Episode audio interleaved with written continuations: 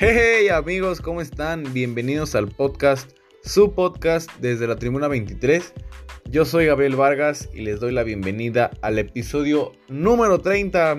Al fin son 30 episodios de este programa, su programa favorito, que sin todo su apoyo y sin toda su ayuda no sería el mismo. Gracias por confiar en el proyecto, por escuchar semana con semana las historias, las pláticas, las entrevistas, etcétera, que tenemos con cada uno de los invitados, las historias de los distintos atletas de los que hemos platicado. Espero que se encuentren muy bien. Esta semana tenemos un capítulo especial, es el episodio número 30, como ya les mencioné, y estaremos platicando con Cristian El Tibo Elguea, el famosísimo narrador y comentarista y periodista de Sky Sports, de su gran trayectoria. Hablaremos un poco de sus inicios, de sus gustos personales, un poco de cómo empezó en este medio tan complicado y tan extenso que es el mundo deportivo cómo ganó un draft de voces en Televisa y qué lo llevó a estar hoy en Sky Sports a casi dos semanas, dos semanas prácticamente de haber narrado la final de la Eurocopa, uno de sus sueños. Espero que les guste tanto como a mí. No olviden traerse su taza con agua, su taza con café o su taza con leche y disfrútenlo. Tampoco no olviden suscribirse.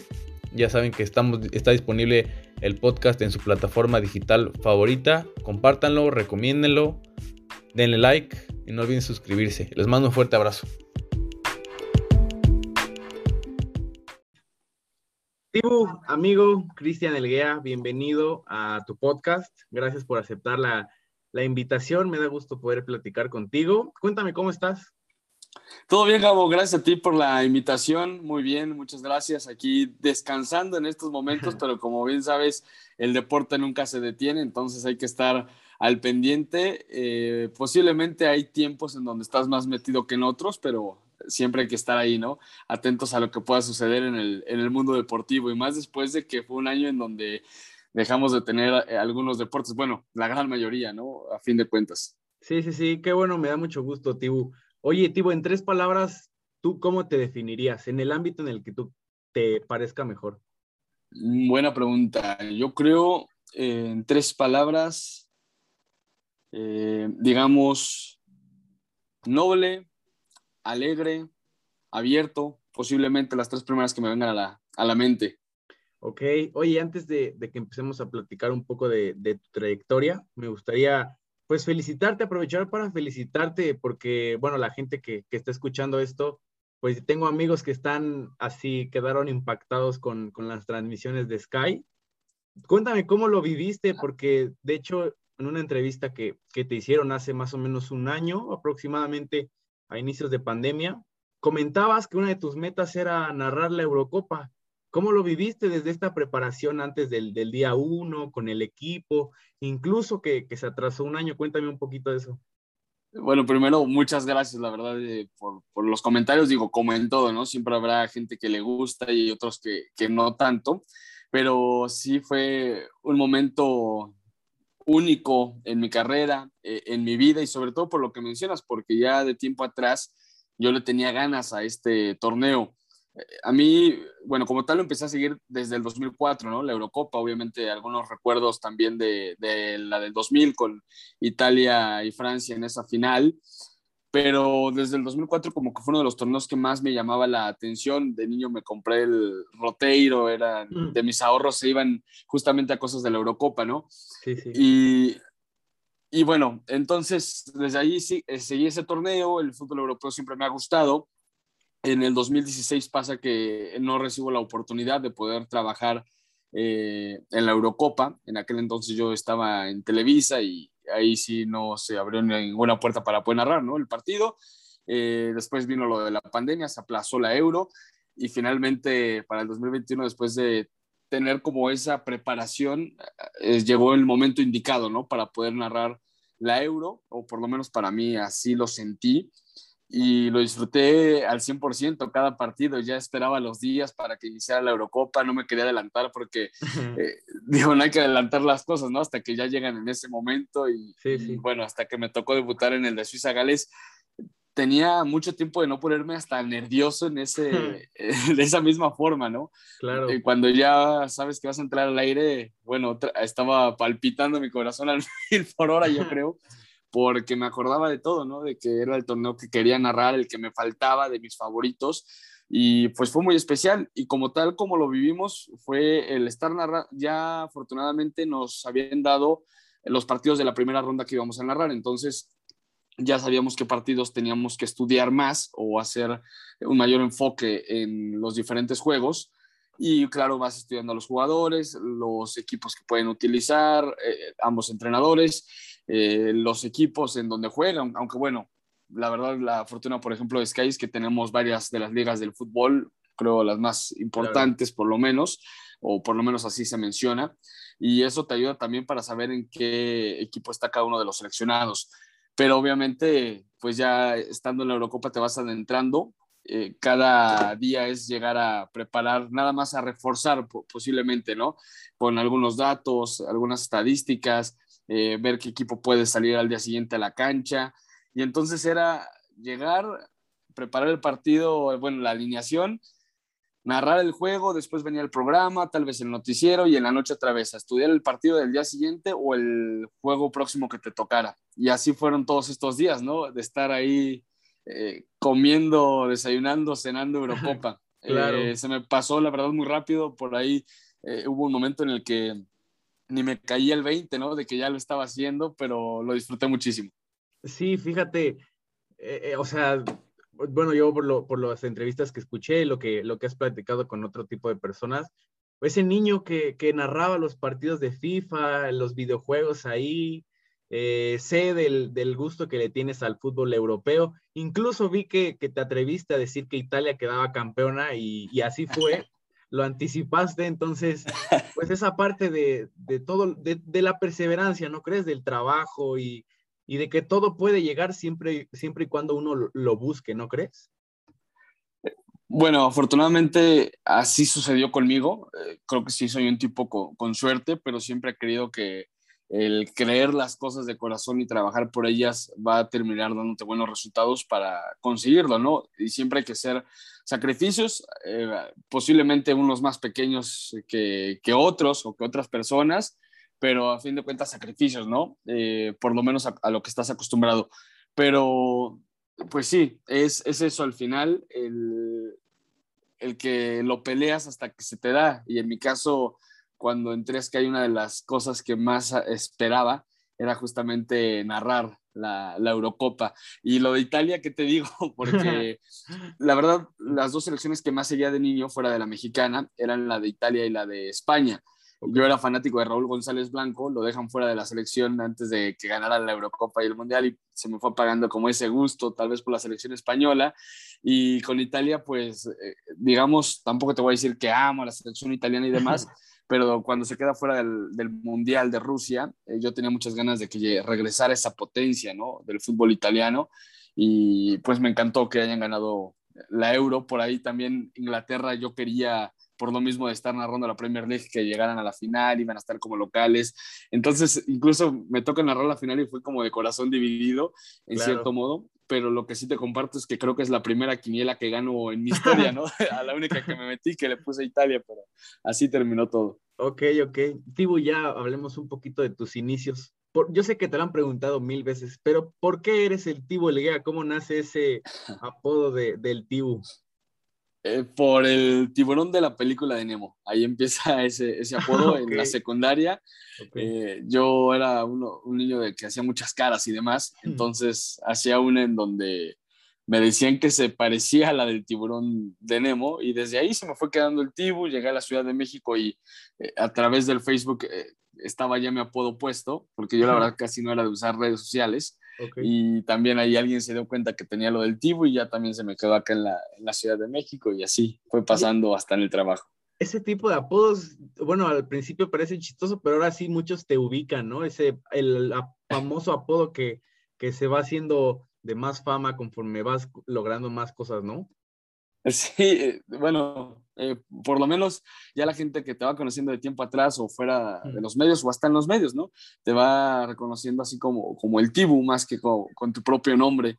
Y para mí no hay ningún problema. Si me quieren decir Tibu, me quieren decir Cristiano, como sea, eh, pues, pues bienvenido, ¿no? Pero pues sí, generalmente la mayoría ya me llama más por el apodo que, que por el mismo nombre. Claro. Oye, de León, Guanajuato, platícame, hablemos un poquito de tu infancia. ¿Cómo, cómo fue que, que te interesaste por el deporte? ¿Tu familia era, era eh, apegada al deporte? ¿Practicabas tú alguno? Cuéntame un poquito de, de esa parte. Mira, curiosamente, de medios de comunicación, eh, creo que casi nadie de mi familia se, se, dedica a eso, ¿no? De los cercanos, por ahí tengo un primo que igual le gusta el fútbol y se dedicó a los medios especializado en la fotografía, un primo de mi papá creo que también está ahí eh, trabajando en cosas de comunicación, pero en cuanto al deporte, eh, pues sí, generalmente les ha gustado mucho el, el deporte, aunque por ejemplo te cuento que a mi abuelo le gustaba más el box, a mi papá le gusta más el fútbol americano, eh, a mi mamá es más de correr o de gimnasio, digamos. Y, entonces de fútbol te digo, no había casi nadie en mi familia o, te digo, creo que solamente ese primo, pero nadie que siguiera el fútbol al 100%. Un tío, mi, mi padrino ese sí, eh, le gustaba mucho el fútbol y es el que más me ha platicado o me platicaba en su momento de, de la historia del fútbol mexicano, por ejemplo, de, de los inicios y demás. Pero pocos, ¿eh? realmente los que les gustaba como tal o les apasionaba tanto el fútbol, dos o tres a lo mucho. Pero yo viví en Guadalajara un tiempo de niño, que fue cuando me llevan al Estadio Jalisco a ver al Atlas, y de ahí en la escuela me meto al fútbol y me empieza a gustar mucho eh, el deporte como tal, no solamente el fútbol, sino ver los distintos deportes, porque a mi papá le gustaba el fútbol americano y poco a poco me di cuenta que era una de mis grandes pasiones en la vida, ¿no? Conforme fui creciendo y ya después también se juntó con los medios de comunicación, que es lo otro que también me gustaba. Pues entonces, tú tenías una enciclopedia, por así decirlo, de deportes, ¿no? Por una parte te gustaba el fútbol, pero también tenías a tu familia que no era fútbol, sino americano, eh, correr, boxeo, entonces como... Fórmula 1 también. Estabas muy abierto en ese aspecto de, de los deportes, ¿no? Entonces ahorita puedes decir que eres fanático de todos los deportes, ¿no? Sí, exacto. Cuando me lo preguntan a mí, yo te digo, o sobre todo si me invitas a algún evento deportivo, yo voy a ser feliz de estar ahí las horas viendo el juego, como cualquier aficionado, ¿no? También eso hay que dejarlo claro, como un aficionado que va y le gusta ver el deporte o de repente en la tele se clava viendo el juego. De hecho, también para preparar mis partidos. Hay muchas veces que me gusta leer del deporte y me clavo, aunque no tenga nada que ver con el partido, pero me clavo leyendo sobre el tema o que tenga la relación. Y pues sí, eso es de, tiempo atrás, realmente. ¿Tú crees que, que el, el, tener distintos intereses por más deportes, no por solo uno, eh, te ha ayudado en esta parte de, del periodismo, de la comunicación y de narrar deportes? Sí ayuda. Bueno, yo específicamente ahora estoy con el fútbol, ¿no? Y primero por ahí escuché, se lo recuerdo a Raúl Pérez, que decía, primero este conocedor de un deporte y ya después te vas a los demás. Y creo que eso también es cierto. En mi caso, el, fútbol, pues primero lo quiero, porque todavía me falta mucho por conocer incluso de fútbol, ¿no? Sobre todo de táctica, pero primero es conocer al 100% el fútbol, yo me he dedicado a eso, pero también creo que si te dedicas al periodismo deportivo y conoces de otros deportes, hay una amplia gama de posibilidades de desenvolverte en otros deportes, ¿no? O en otras ramas de los medios de comunicación. Y yo soy de esa idea. A mí, por más que no sea el experto en fútbol americano, en béisbol, en natación y lo que quieras, soy alguien que procura verlo, eh, no solo como aficionado, sino por ahí empezar a conocer un poco más de las historias que hay detrás de esos diferentes deportes. Y porque además, no por necesidad, es porque me gusta realmente el ver otros deportes y el conocer de los otros deportes. Pues, yo creo que ese, ese gusto, ¿no? Como que nace, hace que te nazca un, un interés distinto, ¿no? El, el, decir, bueno, voy a aprender esto, pero porque me gusta, no porque me estén obligando. Digo, una vez eh, y tuve como tres días para, no menos de tres días para preparar el juego.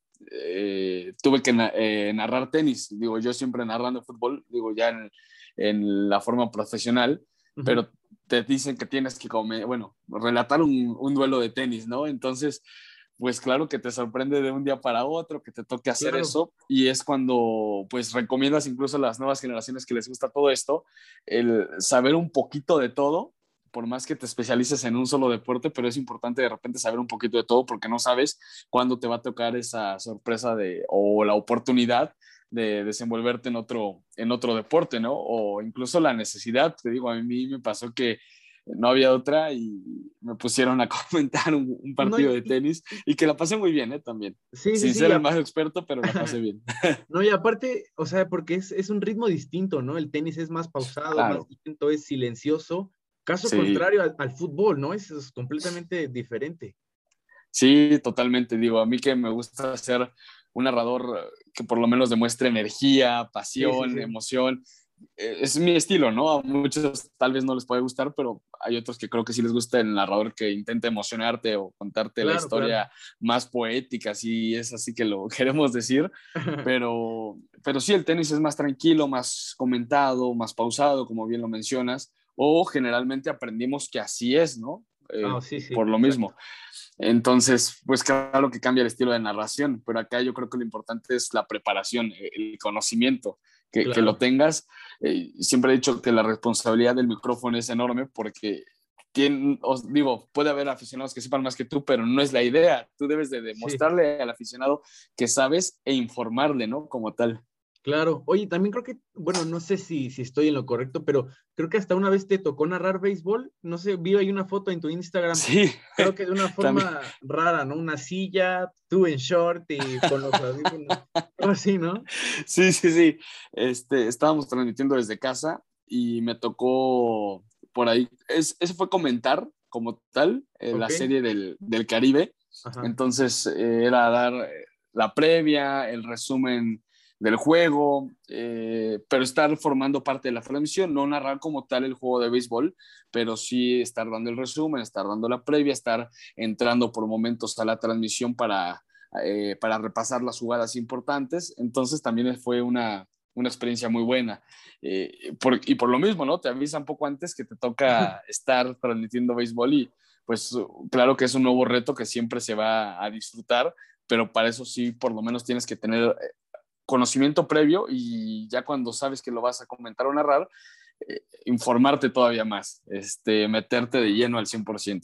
Claro, oye, y bueno, ya hablamos de, de la pandemia. Esa parte, ¿cómo, o sea, ¿cómo lo viviste tú? ¿Cómo lo vivió eh, pues todo el medio de, para narrar? Porque, bueno, dijiste que todos estaban transmitiendo desde casa. ¿Cómo fue? O, o sea, ¿cómo lo viviste tú? ¿Cómo te adaptaste? Bueno, la verdad que para mí desde casa fue algo muy a gusto, si es que se permite el término, porque generalmente nuestros partidos es de despertarte sábados y domingos en la mañana. Y acá no tenías que madrugar tanto, o bueno, sí madrugar, pero por lo menos eh, desde tu casa, podías tener la posibilidad incluso desde tu cama, ¿no? Esto en el caso de los, de los narradores, los comentaristas, eh, cuando nos tocaba transmitir desde casa.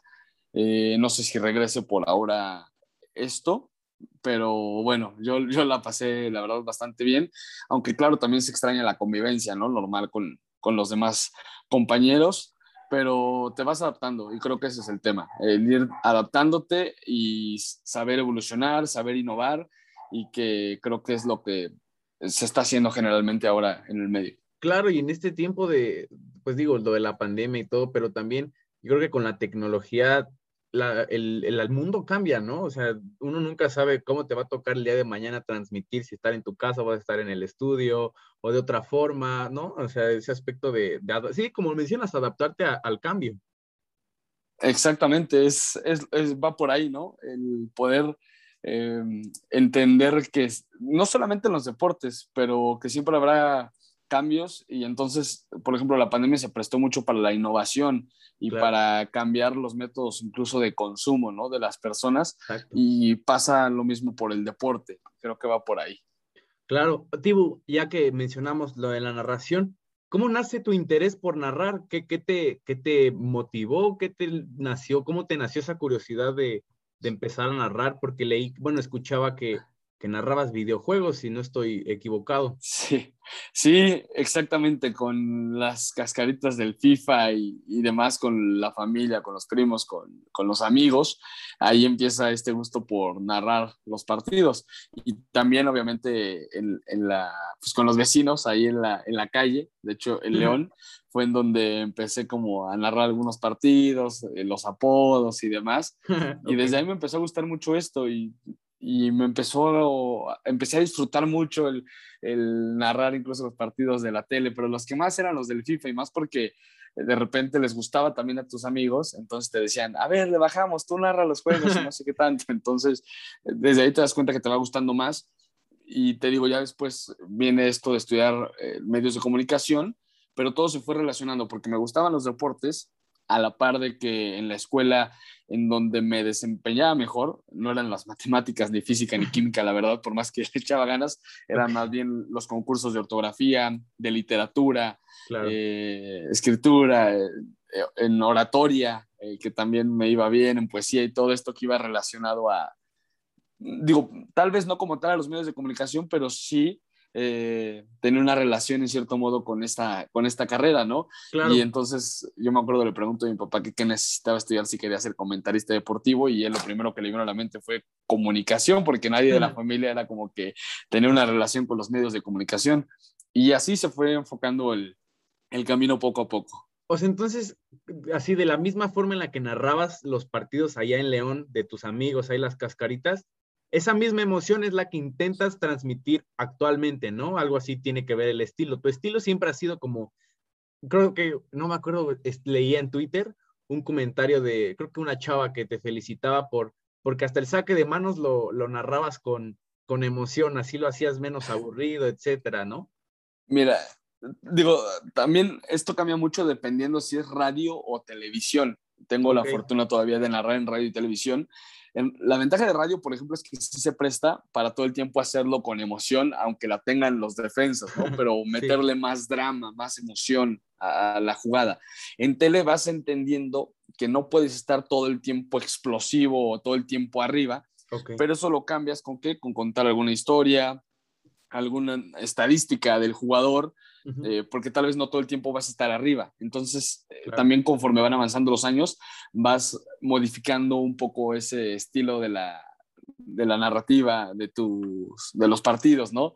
O sea, igual creo que fue en la misma adaptación, ¿no? Adaptarte al, al, estilo de juego, ¿no? Sí, exactamente. Y entonces creo que es también lo que intento poco a poco hacer, ya no eh, estar todo el tiempo explotando, porque igual y puede hasta llegar a desesperar, no sé, pero sí en, generalmente, aunque el partido esté malo, sí me gusta eh, cuando están cerca del área, pues emocionar. O aunque el partido tal vez no, no prometa mucho, sí. cuando vienen jugadas eh, de tiro libre, un tiro de esquina, aunque posiblemente no vaya a pasar nada, pues intentar meterle algo de drama, ¿no? Que, el espectador voltea a la televisión y más ahora que, ah, tenemos el celular en la mano todo el tiempo, y que también a mí me ha pasado que veo partidos y yo con el celular en la mano ya prefiero dejar cargando el celular cuando hay un partido que me interese o dejarlo en otro lado porque si no de inmediato voy a despistarme. Entonces también entiendes ese concepto de decir, bueno, vamos a meterle emoción, vamos a aprender el juego para que la gente que te está viendo esté todo el tiempo viendo el partido o la mayor parte del tiempo volteando a la tele, que no es una de las ideas, ¿no? Pero es igual evolucionar, innovar y ver qué, qué, qué te puede funcionar. Y claro, teniendo tu propio estilo, que también eso es muy importante, pienso yo. Claro, ok.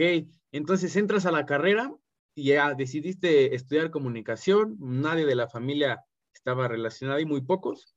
¿Cómo fueron tus primeros acercamientos? Me parece que estudiaste en la, en la NAWAC.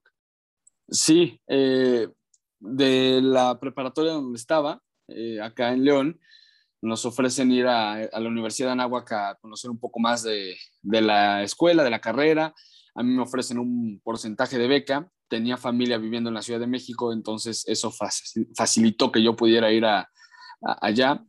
Bueno, y antes de entrar como tal a la parte de la náhuatl, también te platico que en Estados Unidos fue donde reafirmé mi amor por el deporte, porque tuve la oportunidad, gracias a mis papás, ah, de estar, eh, de estar ajá, tres meses en Boston, que es una ciudad muy, muy mm, deportiva, tienen a los Celtics, no fui a ver a los Patriotas lamentablemente, pero sí estuve de cerca viendo cosas de los Pats, el fútbol colegial, entonces... de todo el hockey viste, ¿no? El hockey me encantó, no sabes cómo, yo veía partidos de hockey, pero eh, muy poco realmente, y en Estados Unidos en el 2010 vi un juego de los Bruins bueno, no uno, fueron dos o tres, pero me encantó. Por más que estaba hasta arriba, se siente la adrenalina, se siente la emoción, ese tipo de deporte que a mí me encanta, me encanta, ¿no?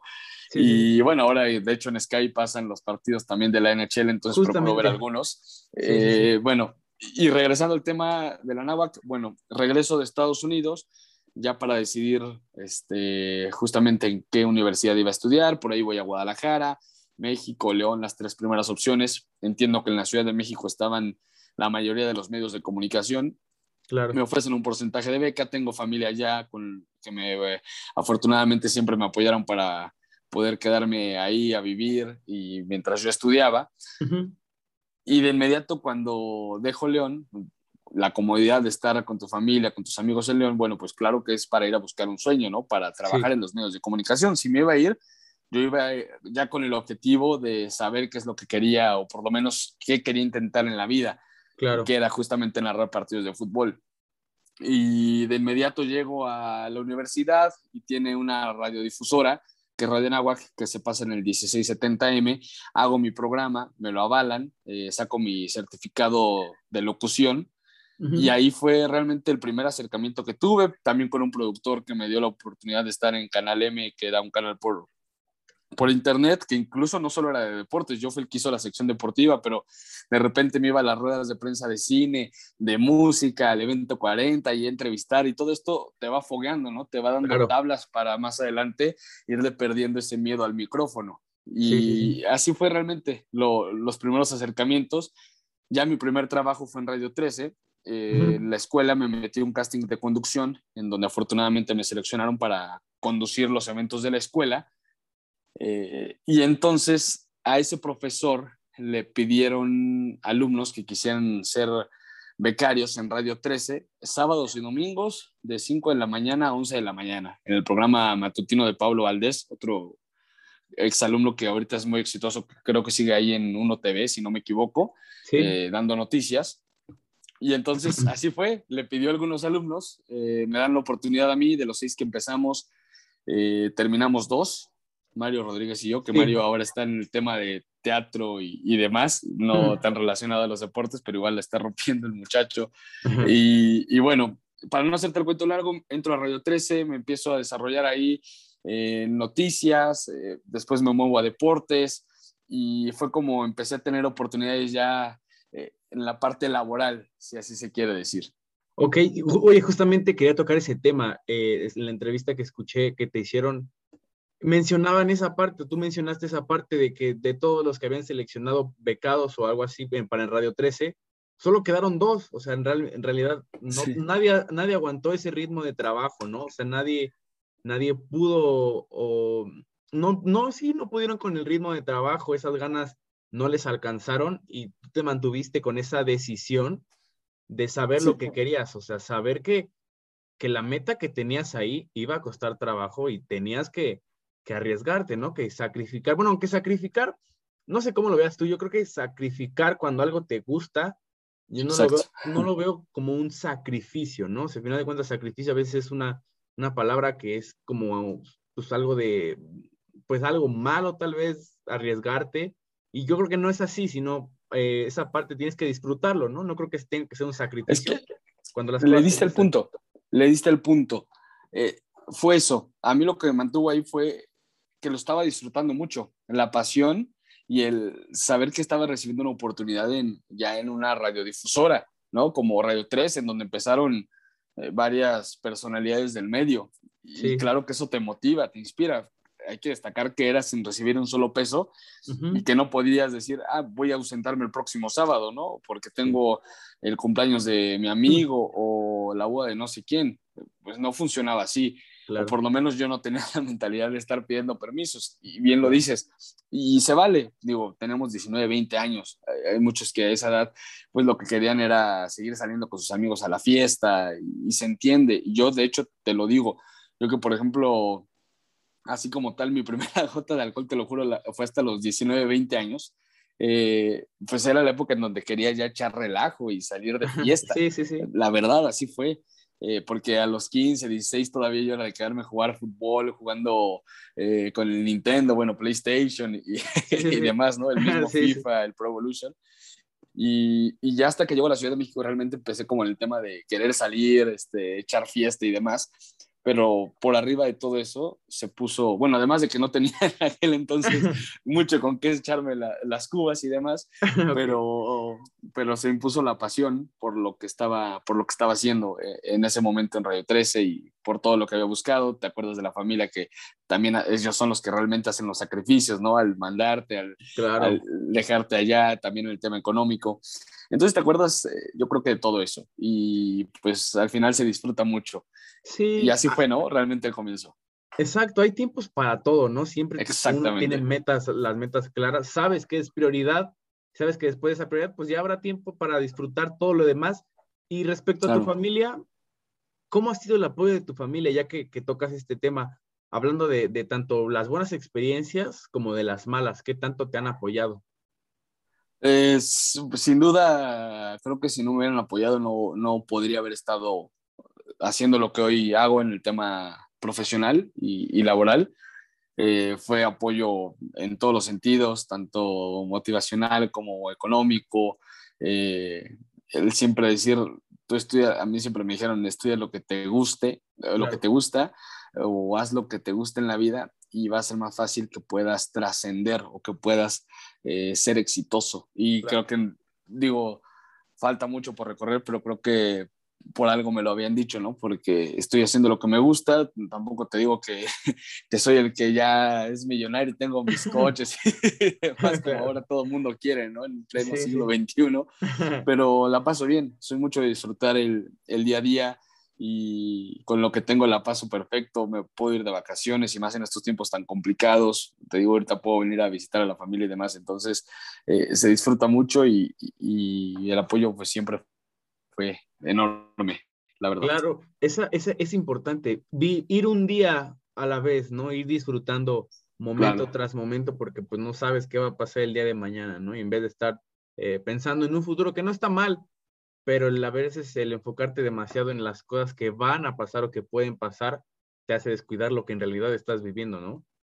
Exactamente, hay, que disfrutar. Te digo, ahora que me acordaba que me preguntabas de la Eurocopa, eh, qué tan rápido se me pasó, ¿no? Tanto tiempo esperas eso, que es como tu objetivo posiblemente a largo plazo en su momento y se acaba y apenas ahorita estoy eh, cayendo en el 20 de que pues ya eh, lo que sigue y hay que seguir buscando más hacer más cosas, pero siempre disfrutando cada, cada momento, que suene muy trillado, pero así es. claro, y, oye, bueno, yo siempre he creído que, que a veces los mejores momentos, yo creo que son los que más rápido se pasan, ¿no crees? O sea, siempre que uno está disfrutando algo, se pasan rapidísimos, es más tardado la espera y en el momento se pasa, o sea, súper rápido. O sea, creo que yo así es, ¿no? Normalmente. Yo no sé en qué momento se me fue junio y julio. Exacto, sí. Todo un año esperando, ¿no? Exactamente, sí, hasta más te podría, te podría decir que hasta más eh, en este caso, pero sí, se, se, pasan rápido los buenos momentos, por eso hay que disfrutarlos. Y creo que, por ejemplo, los que nos dedicamos a los medios de comunicación, el periodismo deportivo o algo relacionado, entendemos mucho el, el que esos son los momentos que nos hacen disfrutar de la vida, por lo menos a través del tema laboral.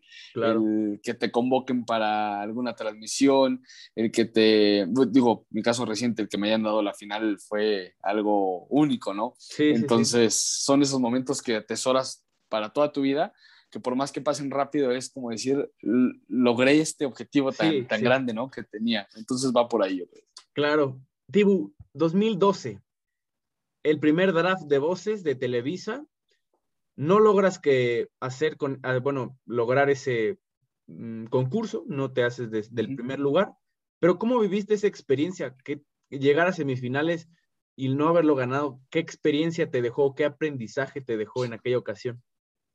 Bueno, fue para mí muy padre ese draft, aunque no lo gané, porque el hecho de haber ido a Televisa como tal, estar en el programa, que tus amigos te hayan visto y, todo, ¿no? Que te escriban en la tele, claro, me encanta la, la, televisión, los medios como tal. pues fue una experiencia muy buena y más por decir, me puede narrar un partido en la tele aunque no haya sido uno, un partido profesional, ¿no? O en vivo, por así decirlo, pero la experiencia fue, fue muy buena y después entendí que me funcionó de experiencia para el draft de voces 3, porque en el 2 estuve cerca de llegar a las, bueno, la verdad no tan cerca, pero estuve ahí cerquita de las semifinales y, y bueno, no se dio en aquel momento, pero todo llega, todo llega a su tiempo y a mí me tocó la, la oportunidad de estar en el, dos, en el 2013 y ese sí ganarlo. Además, fue muy especial porque fue un América León, entonces yo de ver cada 15 días a León en, ah, el, en el estadio y ver cómo sufría la gente porque no podía ascender su equipo a pesar de ser el dominador. Entonces llegas al Azteca el día del concurso y ves a León coronarse contra el América, por más que yo le vaya al Atlas, pero pues sí, se siente padre, ¿no? sí, porque es el de tu ciudad, ¿no? Exactamente, a, eso iba. Oye, y, esa, ese draft, el, el, que sí ganaste, esa parte, ¿cómo lo viviste? Esa, cuando te dicen, Cristian Elguea, ganaste el draft de voces, ¿tú lo tomaste como una revancha cuando sabías que ibas a por ese segundo draft?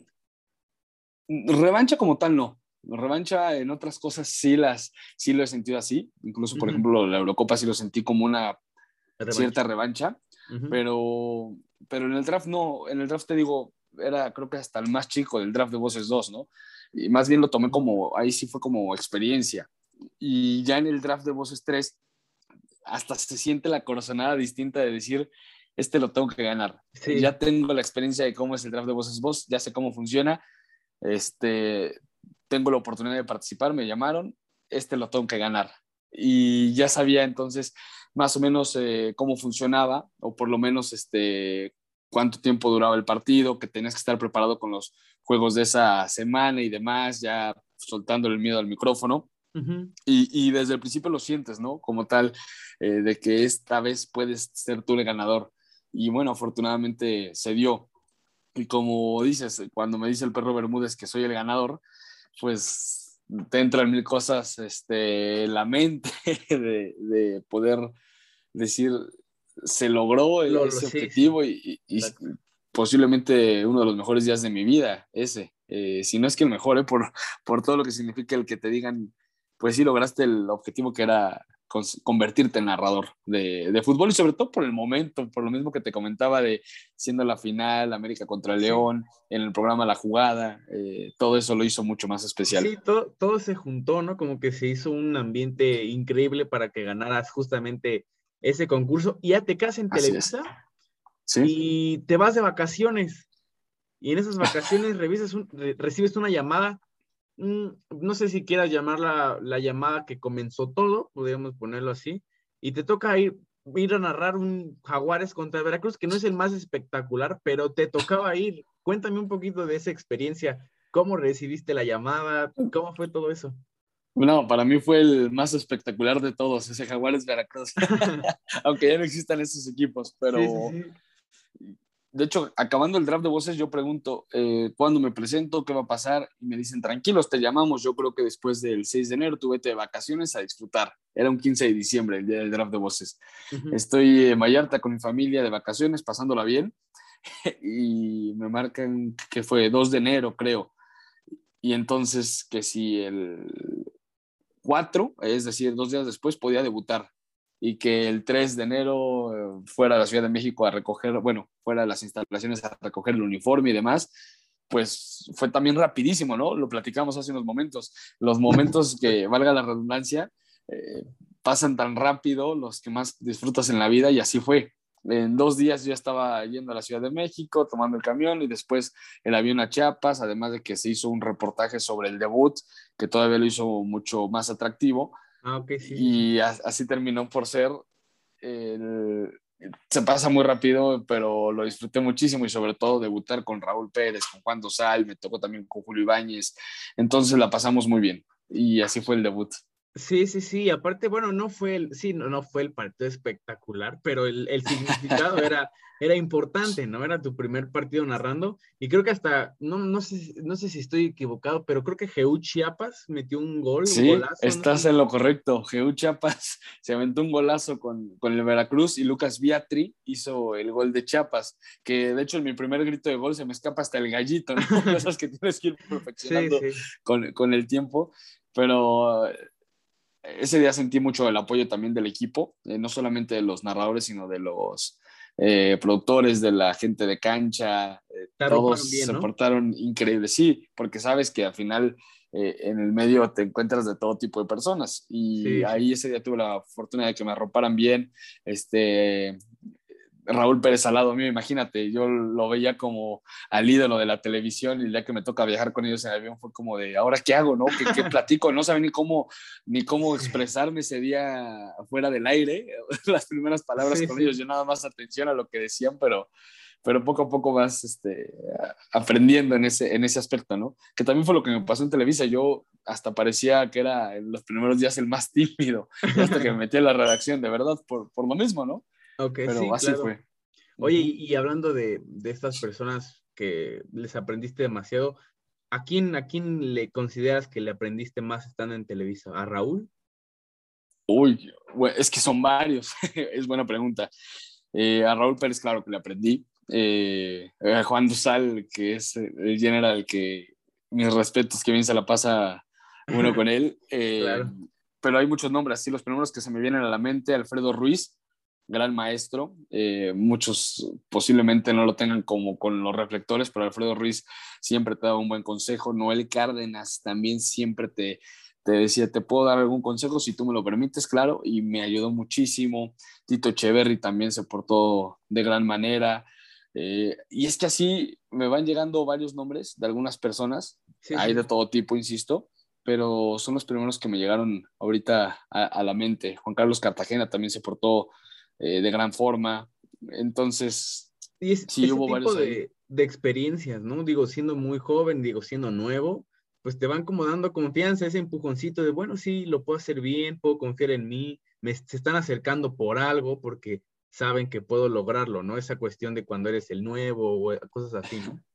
Sí, o no, no sé si lograrlo, pero mira, yo, yo te lo digo, a mí me encantaría, después de ver el ejemplo de ellos, el intentar en un futuro ser esa persona, ¿no? Que también apoya al que quiere entrar y demás. Y lo digo porque ya ahora a los que te presumo son a esos maestros, eh, a ellos que algunos ya ni siquiera están en el medio, pero que, que para mí siguen siendo los mejores por lo mismo, porque es muy diferente a alguien que, que te arropa, que es seguro de sí mismo, que te da la confianza y que te apoya para que tú vayas creciendo, que entiende que pues no es tu culpa posiblemente que a otros no se les dé las oportunidades y hay otros que tal vez se encierran más, que tienen más envidia y que incluso a diferencia de ellos, de los que te mencionaba, pueden hasta tirarte por detrás sin que tú te, te des cuenta, ¿no? Que escuches eh, como tal directamente. Y se entiende, muchas veces han defendido su lugar durante mucho tiempo, buscando las oportunidades y llega un niño a quitarles uno de esos lugares que hay disponibles, pues claro que, que puede a muchos molestarles esas decisiones, pero tampoco es como que yo tenía la culpa, ¿no? Y al final la empresa tiene que dar resultados, entonces por ahí creo que creo que iba todo. Y al final de cuentas ellos también en algún momento estuvieron, o sea, ese tipo de personas han estado en ese en ese lugar, en algún momento fueron nuevos. Y yo creo que esa esa parte es ser un líder, ¿no? Un buen líder. O sea, de acuerdo contigo. Quién eres, pero también poder darle la mano y sabes qué, te doy la mano, ven así como en su momento. Pues te digo, ellos también eran, eran los nuevos y, y sigues trabajando y se presenta Sky Sports, pero también en ese lapso ocurre creo que la parte del, de este famoso recorte que todo el mundo recuerda de Televisa. ¿Cómo fue esa parte? ¿Qué tal te, o cómo tomaste este cambio? ¿Cómo lo viviste? Mira, a mí, a mí afortunadamente no me tocó el recorte, digo, porque a mí me pagaban por, por los partidos que narraba en Televisa, ¿no? Eh, era pago de honorarios como tal. Entonces a mí no me toca el recorte, pero me metí a la redacción para intentar eh, trabajar, aunque fuera otra vez, acostumbrándote a las no pagas, que pasa mucho en los medios de comunicación, lamentablemente. Yo no estoy de acuerdo con ello en cierto modo, pero al final lo tengo que aceptar porque no hay otra opción. Entonces bueno, ahora no sé cómo está esa situación, pero es algo con lo que a mí también me tocó crecer como a las, a las antiguas generaciones.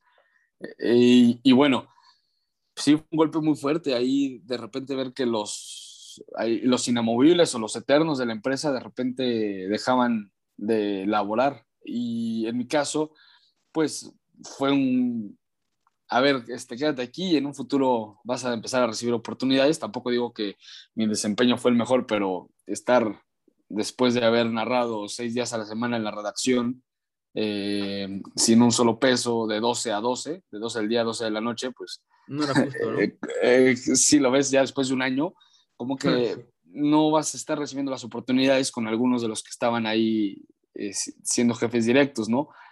Y, y es que recuerdo mucho, por ejemplo, otro que me apoyó bastante fue Gerardo Valtierra ahí en la, en la redacción, que falleció lamentablemente de COVID, fue otro de los que más me apoyó. Y después sale él y ahí como que no, no recibía como ese, ese impulso para, por ejemplo, estar en Foro TV cuando yo había alzado la mano para dar algunos eh, reportajes ahí en Foro TV o irme a algunos lados. Sí, de repente, no te voy a mentir, me mandaban a, cubrir algunas cosas, aunque pues como para irme fogueando también en el tema del reportaje, pero yo veía que muchos se quejaban de estar en la redacción eh, para los noticieros, a diferencia mía que yo decía, yo por mí soy el que te lleva los papeles, si quieres hasta te lleva el café, pero yo quiero seguir aprendiendo y quiero que recibir oportunidades, porque yo crecí con eso, ¿no? De empezar desde abajo y, pues, hacer lo que tengo que hacer. En Radio 13 me tocaba contestar teléfonos y era el más feliz, pero disfrutaba estar en el medio. Exacto. Eh, ya me perdí la pregunta. No, no, no, no, pero, o sea, mencionaste una parte importante, o sea, lo platicábamos al principio, o sea, si así fuera lo más sencillo, disfrutabas el, el estar haciéndolo porque te gustaba, porque lo vivías era algo que vivías porque te apasionaba, ¿no? Claro, sí, eso, eso 100%. Y entonces, bueno, pues pasa que llega un momento en el que necesitas también, eh, eh, pues pensar en el tema económico, aunque no te guste, porque vas creciendo, porque ya estabas acostumbrado a ganar tu propio dinero. Eh, a mí me tocó, pues ya un momento en el que ahí sí no me podían apoyar ya con un peso, porque incluso hasta a mi papá le tocó quedarse sin trabajo poquito tiempo después de eso. Y, ni modo que yo a mis 26 años este, intentara seguir siendo mantenido por mis padres, pues no era la idea, ¿no? más porque ya había antes empezado a ganar dinero gracias a Televisa, también es cierto eso, y pues para hacer mi vida, ¿no? Mis propias cosas o mis propios gastos. Eh, y entonces, pues así fue en donde llega la oportunidad de, de 2017 irme a una empresa llamada Catri, en donde está Wipi TV, en donde son es una plataforma que está en, en, las centrales camioneras, en el suburbano, en varios otros lados, y ahí entro a la redacción. Después me hacen jefe de información de deportes y de un nuevo proyecto que se llama Nación Deportes, que todavía está ahí intentando posicionarse y que creo que lo han hecho bastante bien los que están ahora, con Fran González pero me toca coordinar justamente esa parte de deportes gracias a la oportunidad que me da Pablo Silva. Sí. Y, y, de ahí fue otra vez que llega Sky Sports. Y para esto yo no había dejado radio, porque también en radio eh, llega gente nueva con Enrique Veas, con Juan Carlos Zúñiga, le pido la oportunidad de que me hagan pues un casting, una prueba, les gusta cómo narro ese partido y afortunadamente al año incluso hasta me dieron la oportunidad de, al año y medio, creo que fue, narrar la final, la de Toluca contra Santos. Entonces, pues te das cuenta que, por ejemplo, gracias a radio me di cuenta que sí, sí podía seguir siendo narrador, ¿no? Porque entendía que es tema de gustos, algunos te van a dar la confianza, otros no, pero Exacto. así pasa en esto de los medios y en la vida. Ajá, exacto, sí, habrá quienes estén fascinados con tu trabajo y otros habrá que buscarán otro tipo de cualidades, ¿no? Pero al final de cuentas, siempre va a haber alguien que, que confíe en ti, pero hay que tocar puertas, ¿no crees? Claro, siempre hay que estar tocando puertas, moverte de un lado a otro. Al principio parece que es más difícil, pero también en los medios siempre he pensado que es una ruleta. A veces te toca estar arriba, a veces abajo y cuando toca estar abajo es empujar, empujar, empujar para intentar seguir ahí y cuando te toca estar arriba es estar con, con los pies en la tierra también. Claro, oye, y mencionaste Sky. Cuando en esa primera parte que te buscan, era algo como momentáneo, ¿no? O sea, no era algo tan serio, ¿no? Y ya que... Es que eh, bueno, sí. dime, dime, dime. Es que, para no perderme rápidamente con ese punto. Mm, eh, yo, como parte de Televisa, narraba para Televisa Deportes, para TW en aquel momento y para, tu de, para, para TDN, perdón, no TUDN, para TDN, y también nos mandaban a veces a Sky Sports. Va pasando el tiempo, cada vez la gente de Televisa iba menos a Sky porque Sky le empezaba a dar la confianza a sus narradores también para los partidos importantes, pero a mí, curiosamente, me llamaban de Sky bueno, a Televisa le, me tocó que me pidieran a mí en ocasiones para narrar algunos de sus partidos de Premier League. Y entonces ahí me di cuenta que yo también a la gente de Sky le gustaba. Y de hecho en Sky hice por ahí un casting también en el 2016. Ahí no me tocó quedarme, pero igual fue de los... Tuve una buena respuesta, digamos. Claro. Oye, y la, bueno, ahora sí. las vueltas que da la vida, tú mencionaste esa ruleta, ¿no? En algún momento no te quedaste en Sky y hoy estás narrando en Sky, ¿no? O sea, esa cuestión de, pues de que parece que no, pero al final sí, ¿no? Te la, te, todo tiene su, su recompensa, ¿sabes? Yo pensé, de hecho, que lo de Sky ya se iba a terminar, bueno, que esa opción ya no iba a existir. Después de haber hecho el casting, yo estuve marcando, diciendo, oye, aquí estoy levantando la mano, yo tengo mucho interés por entrar en Sky, tienen el fútbol europeo, lo he seguido desde tiempo atrás. Eh, me encantaría a mí ser narrador y conducir también los noticieros, que era lo que yo quería, narrar y conducir, ¿no? Era pues el sueño que siempre tuve como tal. Y claro, también de repente aprender en la producción, en la redacción, que es algo que me encanta también, pero pues al final lo que más aspiraba era narrar y conducir.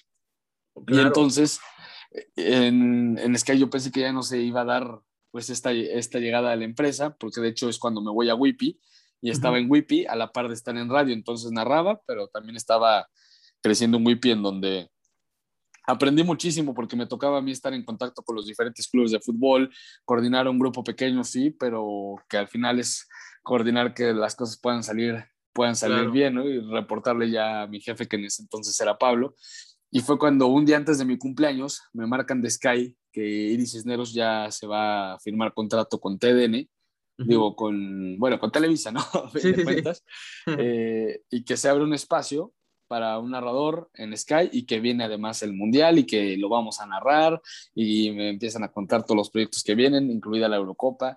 Sí. Claro que para mí fue, pues, voy porque voy, no importa cómo sea, en las condiciones en las que sea casi casi, ¿no? Porque además yo tenía ya tiempo eh, queriendo entrar a Sky Sports y además me llevo la sorpresa de que hay un gran grupo eh, dentro de Sky y para ser narrador creo que es el, por lo menos en televisión creo que es el mejor lugar eh, en México y Centroamérica porque tenemos todas las ligas de fútbol o las más importantes, tenemos las eliminatorias para el Mundial, el mismo Mundial, la Euro, la Euro, nos aventamos 41 partidos de 51 en exclusiva, entonces estoy ahorita feliz ahí, ojalá que pueda seguir por mucho más tiempo y en eso estamos.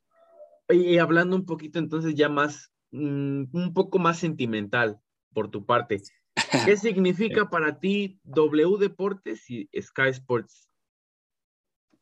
Las empresas que me dieron la, confianza, ¿no? Para cumplir mis sueños. Eh, digo, también no quiero dejar de lado a Televisa, porque sin Televisa posiblemente yo nunca hubiera llegado ni a Sky Sports ni a W Radio y porque en Televisa también tuve etapas fantásticas, pero al final, pues sí, hasta en cierto modo al principio una especie de revancha, de demostrar que, que, sí tenía talento, ¿no? Para poder narrar, digo, tampoco me quiero subir a un escalón ni nada, pero me hace creer en, mí mismo, en saber que puedo eh, narrar partidos y que puedo intentar trascender haciendo esto. Entonces, siempre voy a estar agradecido también con Sky Sports y W Radio, al igual que con, con Televisa Deportes en su momento. Claro, ¿no? Y, bueno, digo, a veces la gente, si te echas muchas flores o muchas rosas, lo toman a mal como de, ay, se cree, ¿no? Pero, pero no, o sea, cuando eres seguro de ti mismo, sabes o conoces del talento, si no, no, no lo mostrarías, ¿no? No lo presumirías, ¿no? Sí, tampoco, te, tampoco en mi caso te voy a decir que soy el mejor narrador ni nada y hay mucho que aprender, eso es claro. Sí, pero si tú no crees en ti mismo, nadie más va a creer en ti. Tú eres el primero que tienes que creer en, tu talento y, si quieres algo, pero tal vez no tengas tanto talento, entonces eh, ir perfeccionando y la práctica es la que hace el maestro. Yo es lo que siempre he dicho, la práctica es lo mejor. Si te quieres dedicar a algo, pero tal vez al principio no te sale, no sé, si quieres ser futbolista, pero te cuesta el tiro de larga distancia, bueno, practicando, practicando, practicando, perfeccionándolo, eh, creo que hasta la práctica por ahí dicen que llega a derrotar al talentoso que, que es flojo, ¿no? Sí, Entonces, sí, exacto. ha pasado en varios escenarios, yo soy de esa idea y, y creo que por ahí va. Sí, son estas famosas horas de vuelo, ¿no? El estar practicando, el estar aprendiendo. A fin de cuentas, Claro. digo, ni el, ni el más talentoso nació siendo el más talentoso. O sea, sí, hay excepciones, ¿no? A lo mejor Messi. Pero si hablamos de Messi, Messi, por ejemplo, por, por poner el ejemplo de Messi, Messi no tiraba buenos tiros libres hasta que se puso a practicar, a practicar, a Ahí practicar. está. Y Ahí ahora, está el ejemplo. y ahora no falla, ¿no? Entonces todo tiene, todo está unido, ¿no crees? De acuerdo, ahí está el ejemplo perfecto con, con Lionel Messi, ¿no? Ahí está lo de los tiros libres, que ahora es el mejor cobrador con tiros libres. Sí. Y para que no te digan, ay, aman a Messi, bueno, de Cristiano Ronaldo, ahí está el jugador que se propone cada día ser mejor y que a sus 36 años parece de 21. Lo vimos sí. en el Euro, el pique que El se aventó pique, desde sí, de su área hasta el otro lado. Entonces, claro, e- es eso, ¿no? El intentar perfeccionar algunas herramientas para intentar ser, ser mejor, que creo que Claro. yo, que eso siempre te va a ayudar. Tibu, ¿y cómo es que llegaste a W Radio? ¿Cómo se presentó esa oportunidad? Eh, igual, insisto, gracias a Televisa, porque Televisa nos mandaba a TW a narrar algunos partidos. Llega esto que comentabas de la etapa de los recortes en el 2016, si no me equivoco, Sí. en donde dejamos de ir los que estábamos firmados por parte de Televisa como tal, por Televisa Deportes, a narrar partidos en radio, pero eh, llega mi segunda oportunidad con el nuevo equipo, porque le dan el proyecto a Juan Carlos Zúñiga y Enrique Veas, son los que me dan la oportunidad de empezar a narrar ahí y me quedé en W Deportes, ya no era TW, ahora W Deportes, aunque con TW también estoy muy agradecido porque incluso ahí fue donde me tocó debutar en un mundial, Eh, eh, tuve la Mm, oportunidad de narrar dos, tres partidos en TDW y ya después en W Deportes, eh, digo, ¿Del Mundial de también, Rusia? No, en TW del 2014. Fue Ah, mi primer mundial como tal. Me tocó Costa de Marfil, Japón. Entonces fueron mis primeros partidos eh, en radio. Y ya en el de Rusia, en el 2018, sí me tocó estar en el de W Deportes. Y ahí sí me tocaron partidos como el de Portugal, España, el de Argentina, Ah, sí, Francia. buenos Entonces, partidos. buenos partidos también, ¿no? Y actualmente seguimos todavía, nos están aguantando ahí en W Radio y W Deportes, afortunadamente. ok, ok. Tibu, hablando ya actualmente, ¿qué sientes al narrar la mejor liga de fútbol para todos? Yo creo que, digo, hay, por ejemplo, de repente debaten eh, respecto a si es la española o la Premier, pero hablar de la Premier League es hablar de pura competitividad, así es el último lugar contra el primero y cualquier cosa. ¿Qué sientes? Mira. Ya llevas tiempo pues narrándola. Bueno, cada liga que nos toca narrar hay que disfrutarla, ¿no? Así como también disfruto mucho la Premier y la Liga Mexicana, bueno, la Liga MX también la disfruto mucho y el ir a los estadios es algo inigualable y hacerlo en radio me encanta, pero por ejemplo en la Premier League, eh, pues sabemos, es el mejor nivel que hay, las emociones que llegan hasta el final, los mejores jugadores del mundo eh, y además porque es, no sé, hasta la misma producción de la Premier League hace que te enamores más de- Sí, del sí. torneo, ¿no? Te lo pintan yo que soy todo acá melancólico con esas cosas y nostálgico y demás, eh, ahora que están sacando sus nuevos promocionales, de invitarte que veas la Premier League, que está nada de estar de regreso, pues claro que te motiva más, ¿no? Pensar que, que ya va, viene de vuelta y pues es un sueño, es un sueño narrar el fútbol de, de Inglaterra por todo lo que significa y porque también la sigo de tiempo atrás y porque lo que te menciono es los partidos con más emoción, con más dramatismo, con mejor Sí. fútbol a fin de cuentas. Sí, tiene mucho, que está como un, en un guion así perfecto, ¿no? Como que todo lo que pasa en la Premier Sí. parece de película, ¿no? De acuerdo, de acuerdo. Oye, y siguiendo sobre esta línea de, de las emociones y, y los sentimientos, esta es una pregunta más personal.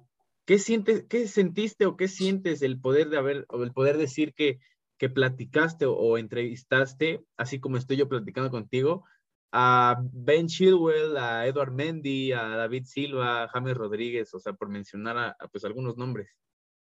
Y es algo que, que no esperaba porque fue un proyecto nuevo ahí mismo en Sky para acercar a, la gente a, sus jugadores ¿no? de la Premier League, que muchas veces se ven muy distantes, pero gracias al buen trabajo, en este caso Fernando Coutinho y María José González fueron partes fundamentales para que eh, tuviéramos estas entrevistas y, y es, pues, ¿qué, qué decirte, no? Platicar con eh, las personas que juegan el mejor fútbol del mundo, algo único, porque les aprendes mucho, porque también ves eh, hasta su sencillez en momentos. Por ahí me tocó una con Lehman y en un centro comercial estaba ahí platicando como si nada, ¿no? Eh, el día que me tocó ir a San Luis con el dueño del Atlético de Madrid y que se, se me cae el micrófono y él va a recogerlo, ¿no? Entonces, ves cosas muy padres también el lado de, más de su cultura, de su estilo, el lado más humano, exactamente, con muchas pláticas hasta de sus inicios, con qué jugadores se llevan, qué hacen en días libres, que también es parte de la idea.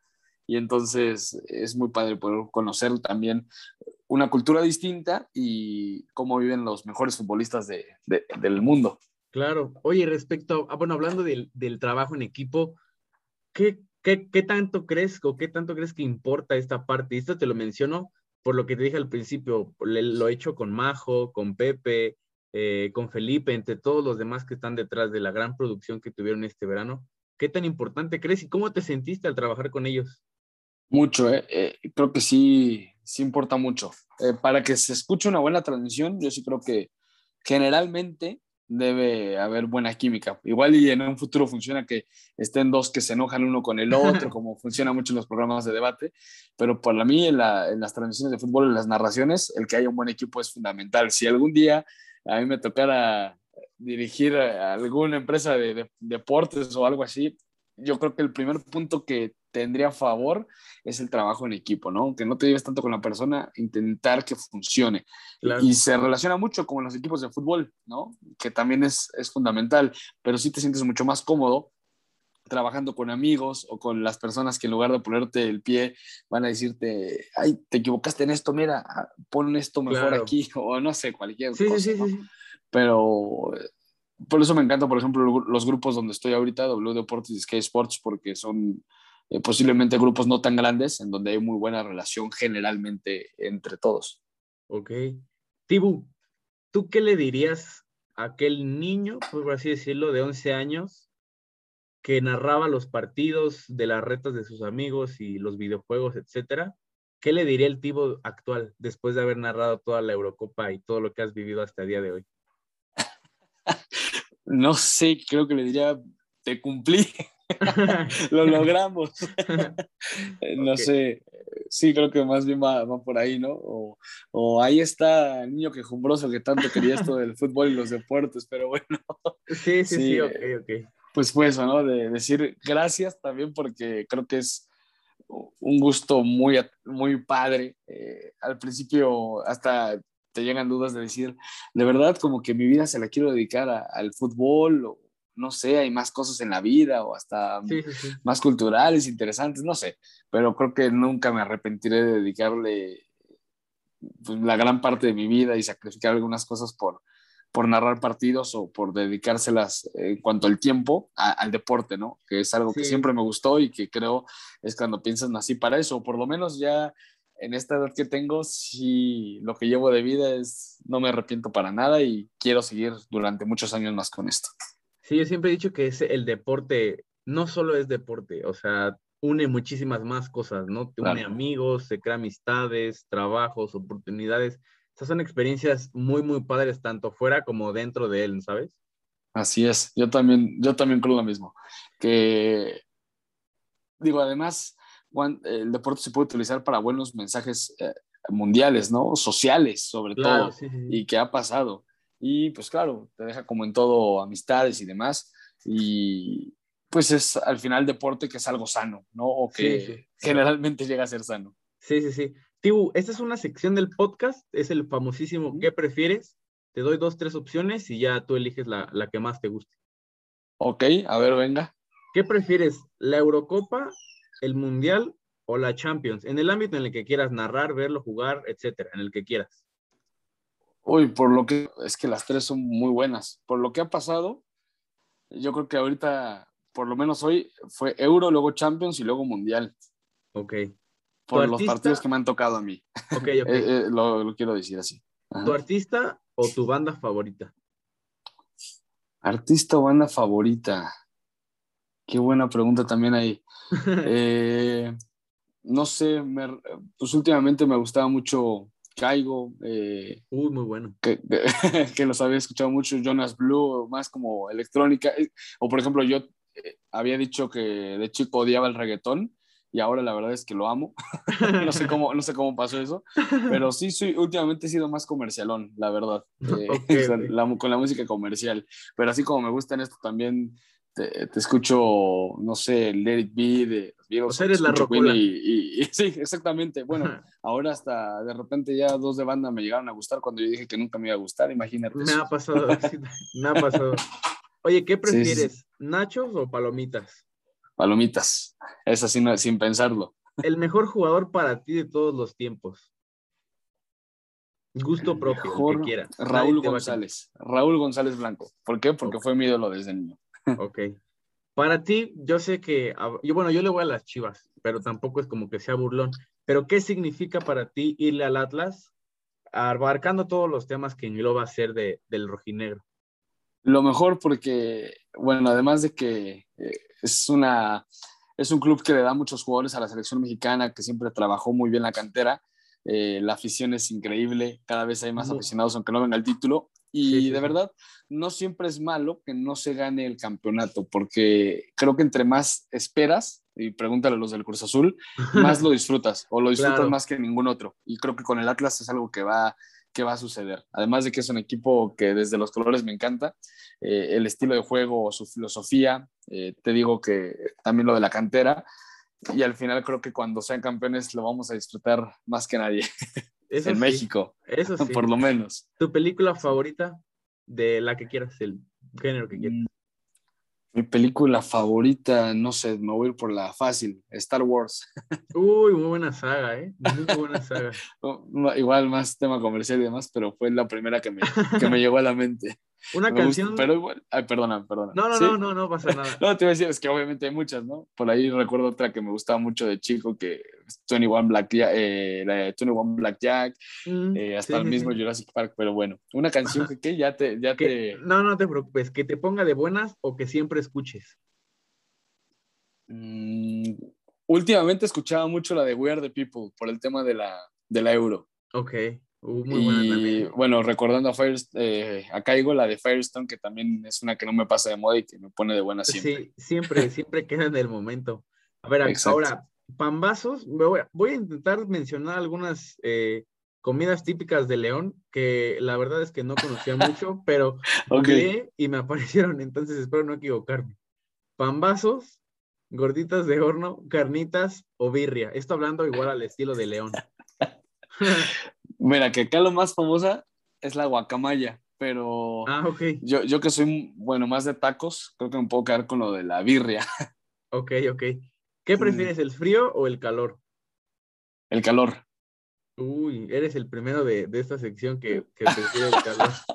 Sí. Yo sí, eh, es- ya, de chico era el frío, ahora sí prefiero y lo he decidido que el calor es mejor y que me recuerda a la playa y quiero Ah, bueno, sí, la- siempre que venga el calor porque el frío es el que más me cuesta. ¿Qué otro deporte te gustaría narrar en estos momentos? Que no hayas narrado o que te gustaría repetir, no importa. Mm, ¿Fútbol americano o Fórmula 1? Ok. A ver, yo sé que has narrado un millón de goles, pero ¿cuál crees tú que ha sido el mejor, el que más te ha gustado, el que más has disfrutado narrar? Uf. Eh, yo creo que el de San Luis contra Dorados, el del ascenso. Justamente, a eso te iba a preguntar. El ascenso también te, te, te gusta narrarlo, ¿no? Bueno, te gustó narrarlo, ¿no? Sí, por lo mismo de ser de León, eh, igual crecí con ese fútbol y, Ujú. en, y en TDN también tuve la oportunidad de narrar a Murciélagos y Lobos WAP, pero no podía llegar a las finales y entonces en Sky me dan la posibilidad de narrar las dos de San Luis desde el estadio, en Sí, la época sí. de Maradona, Sí. eh, que fue mediática y todo, entonces significó mucho. Yo creo que por eso ese gol y con la gente ahí alentando fue uno de los que más, fue el que más me ha gustado. Por ahí el de la final Santos contra Toluca de Furch, obviamente este reciente la Eurocopa en la final de, Inglaterra, me encantó el de Insigne contra Bélgica y, Ah, así tengo, tengo varios que llegan, que llegan a mi mente. Ok, aparte, bueno, ¿cuáles son tus equipos favoritos? Dejando a un lado el fútbol. Bueno, sí, también si quieres del fútbol, ¿cuáles son tus equipos favoritos? ¿De a quién eres aficionado? Ahí te va. Atlas es el número uno y sobre todos, ya después escalones más abajo, es Real Madrid, eh, que es el que sigue, y digo, por ahí está también el Chelsea, aunque no me gusta tal vez mucho decirlo por, por lo mismo de relatar la Premier League, pero el Chelsea fue con el que más eh, seguí después de que me tocó crecer en la época del Manchester United y Arsenal, pero el Chelsea al final fue el equipo que apoyé. Eh, y en Italia, por ejemplo, ahí sí no digo nunca, porque de niño le iba al Inter, pero después me empezó a gustar más el Milán, hasta siendo ok. rojinegros, pero, pero no es lo mismo, ¿no? Amar un equipo como el Atlas que decir, ah, me gusta el Milán o me gusta sí, el sí. Inter, pero me gusta que le vaya bien a los equipos de Milán. Y fuera de eso, le voy a los equipos de Boston, a los Patriotas, Uy, a los Celtics, a los Bruins. Ah, muy bien, haces bien. Pues los, los meros meros de la NBA. Sí, sí, sí. Se van a poner bueno el de Milwaukee también contra los Suns, pero bueno, sí, Sí. los equipos de Boston son a los que a los que apoyo en los otros deportes, digamos. Ok, Tibu, por último, ¿qué consejo le darías a todas las personas que tienen un met- una meta o un sueño, ya sea pues de pues, lo deportivo, en el medio o fuera de ello? ¿Qué consejo tú les, da- les darías? Que se animen, que por más que escuchen el no, que luchen por, e- por ese sueño, que vale la pena intentarlo y que hasta que no sé, la vida les diga por aquí no es, que no dejen de, de pelear por, por ese sueño. Ok, Tibu, eso fue todo por esta plática. La verdad es que me la pasé muy bien, me reí. Igualmente. Me dio gusto poder platicar contigo. Digo, te veo en la tele y el que hayas venido al programa y al podcast para mí es un, un privilegio y sobre todo con tu sencillez. Desde que te mandé mensaje que no fue la invitación, creo que una vez que me contestaste no fue la invitación adecuada, pero lo tomaste igual No, con ese mismo contexto, entonces te agradezco que hayas podido venir. Al contrario, al contrario. De verdad, muchas gracias a ti, a ti, Gabo, y igual lo disfruté mucho. Eh, y que sigo pensando mucho en esa respuesta de, del calor. Es que todo el mundo dice que prefiere el frío. Yo no, sí, yo no sé eres, por qué. eres el primero de, del que viene a la, a la sección que prefiere el calor, entonces Oye, podrás ser el primero. Pero, pero muchas gracias, de verdad, a ti. Y igual todo el éxito del mundo y que siga creciendo mucho el podcast y en tus diferentes espacios y que desde la tribuna se escuche con todo. Muchas gracias, amigo. Amigos, eso fue todo por este episodio. El episodio número 30 y no solamente por el dígito, sino por el invitado que tuvimos el día de hoy. Sin duda una plática con un mensaje muy importante. Sobre todo la parte de disfrutar el momento, de trabajar, de tocar puertas, de confiar en uno mismo, de saber el talento que tienes. Pero que no solamente basta con el talento. El Tibu bien lo dijo. El trabajo siempre puede vencer al talento. Y eso lo podemos ver o lo se puede demostrar en cualquier aspecto de la vida. La perseverancia, la constancia que le puso Cristian a su trabajo, hoy lo tiene bien recompensado. Está cumpliendo uno de sus más grandes sueños. Ya cumplió varios. Ya cantó infinidad de goles. Ya narró infinidad de partidos. Ha narrado distintos deportes, no solamente fútbol. Todo en base al trabajo, a la constancia y al no rendirse. No olviden seguir el podcast en su plataforma digital favorita. Ya saben, compártanlo, recomiéndenlo, denle like, lo que sea. Cada vez somos más, cada vez está creciendo un poco más el proyecto y esto también es gracias a ustedes. A Cristian lo pueden encontrar en Twitter como arroba cristianelguea o en Instagram también como arroba. Al podcast lo pueden encontrar como arroba desde la tribuna 23 TV en Instagram. En Twitter me pueden encontrar como arroba gabo9702, también en TikTok. En Instagram a mí también me pueden encontrar como arroba y gabovve. Y sobre todo, ya saben, den like, suscríbanse, no olviden tomar agua, cuídense mucho, intenten no salir. Les mando un fuerte abrazo, nos vemos la siguiente semana. Chao, chao.